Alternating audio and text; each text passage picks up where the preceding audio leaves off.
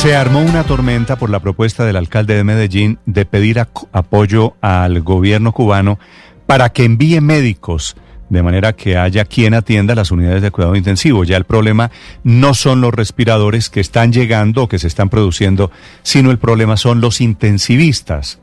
Y el alcalde de Medellín se atrevió a pedirle apoyo a Cuba. Señor alcalde de Medellín, Daniel Quintero, muy buenos días. Néstor, un saludo para ti, para toda la mesa y para todos los colombianos en sus casas, esperando que estén bien y que esta pandemia nos encuentre juntos y al final pasemos esto y estemos todos juntos con nuestras familias y vivos. Mm. Señor alcalde, como se ha dado cuenta usted este fin de semana, aquí todo, un médico inclusive, termina ideologizado. ¿Cuál es la razón de ser de su propuesta para pedir apoyo a Cuba, para que Cuba envíe médicos cubanos?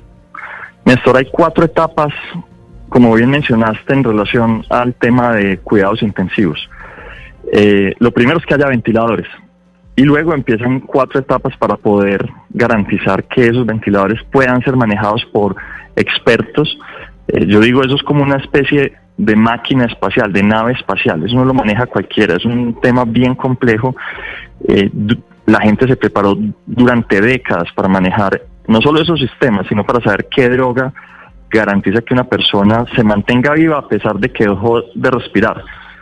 Hace 40 años, si alguien dejaba de respirar, se suponía que ya estaba muerto, hoy no. Hoy alguien deja de respirar y gracias a los ventiladores artificiales y una droga especial y un médico que sabe exactamente cómo hacerlo, se puede mantener vivo hasta que la persona vuelve a recuperar su capacidad de respirar. Eh, ¿Qué viene pasando? Y entonces empiezo a hablar de las fases. Que tenemos ventiladores, eh, los que producimos, los que hicimos nosotros, más los que el gobierno nacional nos ha dado de forma disciplinada, eh, pero cada vez es más difícil que los hospitales no los acepten porque siempre nos dicen no hay personal. Entonces la primera fase evidentemente es que los mismos hospitales utilizan sus intensivistas, la segunda es que empiezan a utilizar a anestesiólogos, a cirujanos y a otros, la tercera es que se llama residentes y la cuarta es que se llama a personal extranjero, médicos extranjeros para apoyar. Nosotros le enviamos carta a medio mundo. A Estados Unidos le pedimos vacunas, a Emiratos Árabes pruebas, y ya nos los mandaron además, a, Seúl equipamiento médico y asesoría, a Wuhan incluso, eh, asesoría también. Y en este caso, de forma particular, a Cuba, Francia, España, Alemania, le pedimos personal en caso de que sea necesario. No sabemos si va a ser necesario, pero hay que estar preparados en caso de que así sea. Señor alcalde, ¿y hay alguna idea de que Cuba está dispuesto a mandar esos expertos intensivistas? No sabemos, digamos, recién enviamos la carta, pero lo que yo sí creo pues que es que tenemos que reconocer cuál fue la enseñanza que nos vino a traer el coronavirus. Esto más allá de las ideologías, de las fronteras, de los países, de las religiones, eh, nos atacó a todos y nos necesita a todos juntos. Yo a veces pongo un ejemplo eh, para volver al humano. Y es, si en Venezuela nos damos cuenta que se está muriendo la gente y nosotros tenemos médicos, ¿nosotros los enviaríamos a Venezuela? Claro que los enviaríamos, porque al final de cuentas, quienes están sufriendo y viviendo los dramas de cada país son las personas, los humanos, y nos tenemos que volver a reconocer como humanos. Si no aprendemos al menos eso de esta pandemia, entonces perdimos la tarea, perdimos el, el mensaje que, que nos trajo la pandemia eh, mi esposa dice algo, es, si uno no reconoce los mensajes de Dios, Dios se los vuelve a mandar. Hombre, estábamos muy polarizados, peleando por todo, haciéndole oposición a todo. Eh, abramos la mente. Si eventualmente un médico nos va a servir y va a salvar la familia de alguien que nos está escuchando, el papá de alguien que nos está escuchando, la mamá de alguien que nos está escuchando, pues que venga de donde venga. El otro debate es si se van a necesitar o no. Eso sí no lo sabemos. Eso dependerá de la curva, y muchas otras cosas. Como están las cosas hoy, eh, dice Álvaro Uribe que no, dice el gobierno uribista que no, dicen los parlamentarios uribistas, qué horror que vengan médicos de Cuba. ¿Usted hoy, señor alcalde de Medellín, se mantiene en su petición para que vengan médicos cubanos? Sí, yo me mantengo en la petición, pero consensuada con el equipo médico y con el colegio médico. Es decir, yo no soy médico para decir quién es bueno y quién no. Eh, lo que vamos a hacer es lo siguiente mandamos carta a unos cinco países, creo que más. Eh, luego esa carta van a tener eventualmente una respuesta. Algunos dirán que sí, algunos dirán que no. en función de la disponibilidad que nos ofrezcan, condiciones de traída eventualmente de médicos eh, y también de cómo vaya la curva de nosotros, entonces se tomarán las decisiones. Ahora, en Colombia cualquier donación tiene que pasar por la Cancillería. Cuando Emiratos Árabes nos donó las pruebas, por ejemplo, eso implicó que, que, Cancillería tuviera unas reuniones también con Emiratos y finalmente aprobara estas condiciones. Entonces lo, lo, mismo va a pasar acá eventualmente. Si alguno de estos países nos ayuda, eh, pues el gobierno nacional tendrá que estar presente en la mesa. Alcalde, los médicos le enviaron una carta hace algunas horas desde la Federación Médica Colombiana y el Colegio Médico de Antioquia. Dicen que esa eventual llegada de médicos cubanos agravaría la paupérrima situación de los profesionales colombianos y que no es tan sencillo el proceso de homologación para que un médico extranjero trabaje en el país. ¿Esas dos variables ya se han analizado? Ricardo, a, a mí me eligieron para uno planear una, ¿qué es un gobernante? Una persona que planea y que cuida. Que planea qué podría pasar. Hay escenarios, están planteados según los epidemiólogos, en los que podría ser necesario tener más intensivistas, más anestesiólogos de los que tenemos hoy en la ciudad. Y digo intensivistas y anestesiólogos porque en la fase en la que vamos a entrar ya hay camas que ya no van a ser manejadas por intensivistas, sino por anestesiólogos. Eh, pero hay escenarios en los que incluso ni siquiera con intensivistas, anestesiólogos y una reorganización del personal sería suficiente. Ellos mismos lo reconocen así, yo me he reunido con ellos y dicen, solo si llegamos a esa etapa, entonces que lleguen extranjeros, porque es verdad, los médicos han sufrido mucho en Colombia. Eh, Alcalde. Antes, antes estudiar medicina era, mejor dicho, el que era doctor era una cosa impresionante. En Colombia hoy ser médico, ser doctor es una persona que sufre que ve, además les toca poner, volverle el corazón un poco frío también porque ven como muchas veces le quieren dar una droga a un paciente y no se la pueden dar, solo lo pueden atender cinco minutos. Y en esta situación que vamos a enfrentar, pues más retador todavía. Un intensivista normalmente atendía tres, cuatro, cinco camas de cuidados intensivos, va a estar atendiendo 24 camas dentro de muy poquito. Y, y, y si eso pasa de ahí, se va más allá, pues vamos a necesitar gente de otra parte. Alcalde, precisamente en esa cuarta fase o esa cuarta etapa que usted acaba de explicar, ¿cuál sería la cifra, el déficit de personal médico que tendría Medellín para atender las unidades de cuidados intensivos? Camila, nosotros hicimos un plan, nosotros arrancamos con 330 camas de cuidados intensivos, vamos en 740 y creciendo. Eh, hay, digamos, hasta 740 nosotros calculamos desde el principio que era lo que uno podía llamar el crecimiento eh, seguro el crecimiento seguro es que un intensivista pueda atender las camas que, que puede atender sin ningún problema. De ahí pasamos a un modelo que llamamos modelo de guerra. El modelo de guerra es el que se utilizó en Estados Unidos, un intensivista por 24 camas, o el europeo, un intensivista por 18 camas. Y entonces pues esto amplía de forma significativa la capacidad también. Con esto podríamos llegar, luego hay que sumarle anestesiólogos. Esto nos podría llegar eventualmente a, a mil, mil cien camas de cuidados intensivos. De ahí para allá, entonces va a ser más allá que guerra y ahí es donde hay que estar preparados. El gobierno nacional ya dijo que dentro de los planes está eventualmente eh, los médicos extranjeros si se llega a necesitar. En Medellín fue el primero en decir que necesitamos tapabocas, usarlos de forma obligatoria.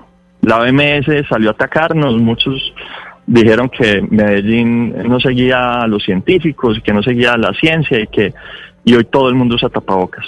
Fuimos los primeros en habilitar la eh, clínica como de la 80, 22 mil metros cuadrados. Fuimos los primeros en empezar la medicina en hospitalaria en el hogar de oxigenación temprana, en crear las unidades de cuidados respiratorios especiales. Siempre hemos estado un pasito adelante. En esto también queremos estar tranquilos de que si se llegan a necesitar, estén. Sí, pero, pero alcalde, ¿por qué? Y, se lo pregunto porque pues no, no lo sé, ¿por qué no habló usted previamente, por ejemplo, con el ministro de Salud, el doctor Ruiz? Porque el doctor Ruiz salió anoche y dijo, no se necesitan médicos extranjeros. ¿Por qué ese cortocircuito si usted siempre ha llevado las políticas tan de cerca de la mano del gobierno nacional? O Felipe, yo hago una, una pequeña corrección. ¿no? El gobierno lo que dijo es que todavía no. Y pues, entonces, si eventualmente sí, preparémonos. Lo, menos que hay que hacer, porque esperar cuando se necesite. Si eso tiene unos procesos larguísimos, imagínese homologar un, un médico extranjero para garantizar que sí tenga las capacidades para prestar el servicio en Colombia, eh, pues preparémonos. Pero te voy a decir algo, Felipe, de una vez. Ha sido buenísimo esto. Esto creo, yo lo llamo una bomba atómica, un problema que solo estaba resolviendo yo y que me estaba quedando muy difícil. Yo llamaba todos los días y les confieso, hasta cansado de estar llamando todos los días, pero lo hago con disciplina. A los hospitales, hombre, ábrame una camita. Mire, le mandé tres ventiladores hace una semana, no me los han abierto las camas. Eh, ¿Y qué respuesta me dan los hospitales? Hombre, es que no tenemos gente. Eh, entonces, si siempre había una resistencia a empezar a hacer las cosas de una manera diferente y ahora todo el mundo está alineado, todo el mundo ya entendió cuál es el reto, todo el mundo entendió que tenemos un reto hacia adelante y he recibido un mensaje muy bonito de los médicos, de los anestesiólogos eh, y me han dicho, ¿sabe qué, Daniel? No se preocupe, que no vamos a dejar a nadie en la calle, que vamos a sacar esto adelante, que tenemos con qué. Eh, no, no, no busque médicos afuera, que nosotros nos duplicamos, nos triplicamos y nos cuatruplicamos, porque acá hay con qué. Y entonces ya estamos en el mismo ánimo, porque ese es mi ánimo. hay con qué y vamos a sacar esto adelante todos juntos. Sí.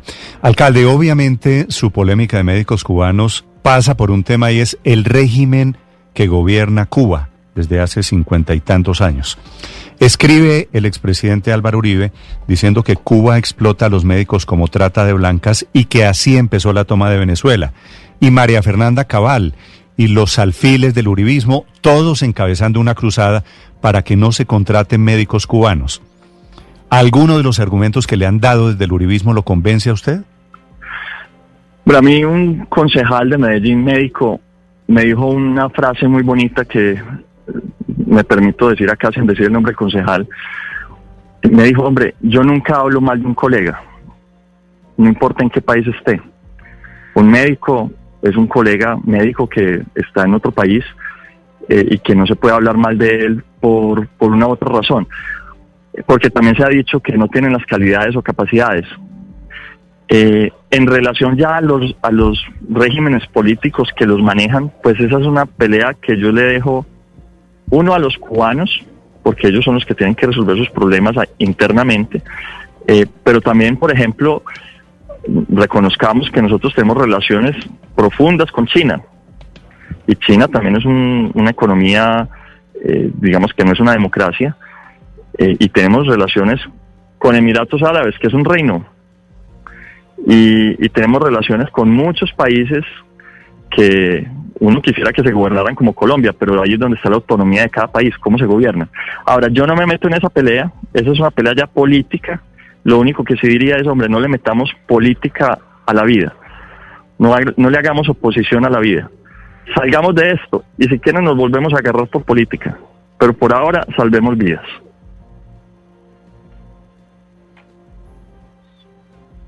Señor alcalde, eh, a propósito del uribismo, está circulando un chat supuestamente suyo con un concejal de Medellín en donde hablan en unos términos, eh, en ese chat, pues, despectivos, se refieren al expresidente Uribe como el matarife, con unas groserías, con un lenguaje procas.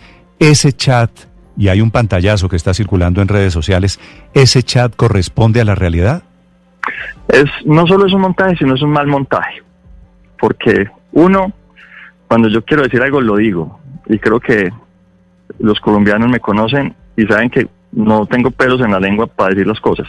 Cuando voy a decir algo lo digo yo y no me pongo a decir lo segundo, porque a pesar de las diferencias yo he sido respetuoso. Yo he sido muy respetuoso en el trato con mis, eh, digamos, los rivales en términos políticos. Cuando tengo diferencias las expreso, pero siempre sin pasar a la grosería. Tercero, porque cualquiera que tenga mi celular se da cuenta que yo no tengo activado la opción para que sepan si estoy en línea o no, o si me leyeron los mensajes. Y pues eso sí es muy fácil ver en el pantallazo eh, que aparece como si yo estoy en línea, además se ve que yo leo los mensajes, los, chulitos azules, lo cual es falso. Y tercero, o cuarto, ya no sé, eh, y voy a dar un quinto además, eh, el concejal Alex no tiene Android, sino iPhone. Y el pantallazo es el WhatsApp, Android. Y uno quinto es que si ustedes le hacen zoom a la foto del pantallazo, se dan cuenta como la parte donde está la foto, el nombre mío, tiene una especie de degradación, que es lo que pasa cuando hay un mal montaje. Mm. Entonces mi recomendación a los que me hacen montajes cada 15 días, hombre, sean más, más finos, a la hora de hacer bien. Pero, pero mejor dicho, alcalde, ¿no es cierto el chat supuestamente suyo con el concejal hablando mal de Uribe? No, no, no. Y además, el, el sexto punto, ¿quién lo filtraría? ¿Yo o, el concejal? o sea... Sí, sí, sí, sí. Mejor yo no se iban a echar la soga al cuello, pues. Sí, sí, sí. Bueno, pero, pero sí me gusta que haya pasado porque es que a mí me hacen montajes cada 15 días. No, no, es que la importancia... Para que los colombianos estén pendientes la importancia de ese chat mm. es que como el tema de los cubanos ha dividido y ha causado una reacción exactamente del uribismo, le crean ese chat falso para decir es que eh, Quintero en Medellín es eh, antiuribista y, es, y quiere traer médicos cubanos, digamos, es para la construcción de una narrativa diferente. Néstor, qué bueno que lo dices. Mira, yo soy alcalde de Medellín cuando asumí el cargo, yo dije voy a gobernar para que a todos nos vaya bien. A los de izquierda, a los de derecha, a los niños, a los grandes, a los mayores. Eso es más difícil, necesita más trabajo, pero es lo que estoy haciendo desde el primer día. Con respeto absoluto por cada persona y por cada actor político, no solo de Medellín, sino del país. Y así lo va a seguir haciendo hasta el último día. Ahora, alcalde, lo cierto es que esta exportación de médicos cubanos sí ha sido parte estratégica de la política exterior de Cuba, pasó en Brasil con Lula, pasó en Bolivia con Evo y fueron obviamente la punta de lanza de la Venezuela con Chávez. ¿Cómo garantiza usted, alcalde, que esto no va a pasar en Medellín, que esto no va a pasar en todo el país y que no van a venir estos médicos cubanos a politizar el servicio de salud y a volver todo esto una especie de propaganda de ideología y de lucha de clases? Paola, yo creo que la respuesta más sencilla es, mire, yo, yo cojo el caso de Alemania y, luego cojo el mío si se quiere.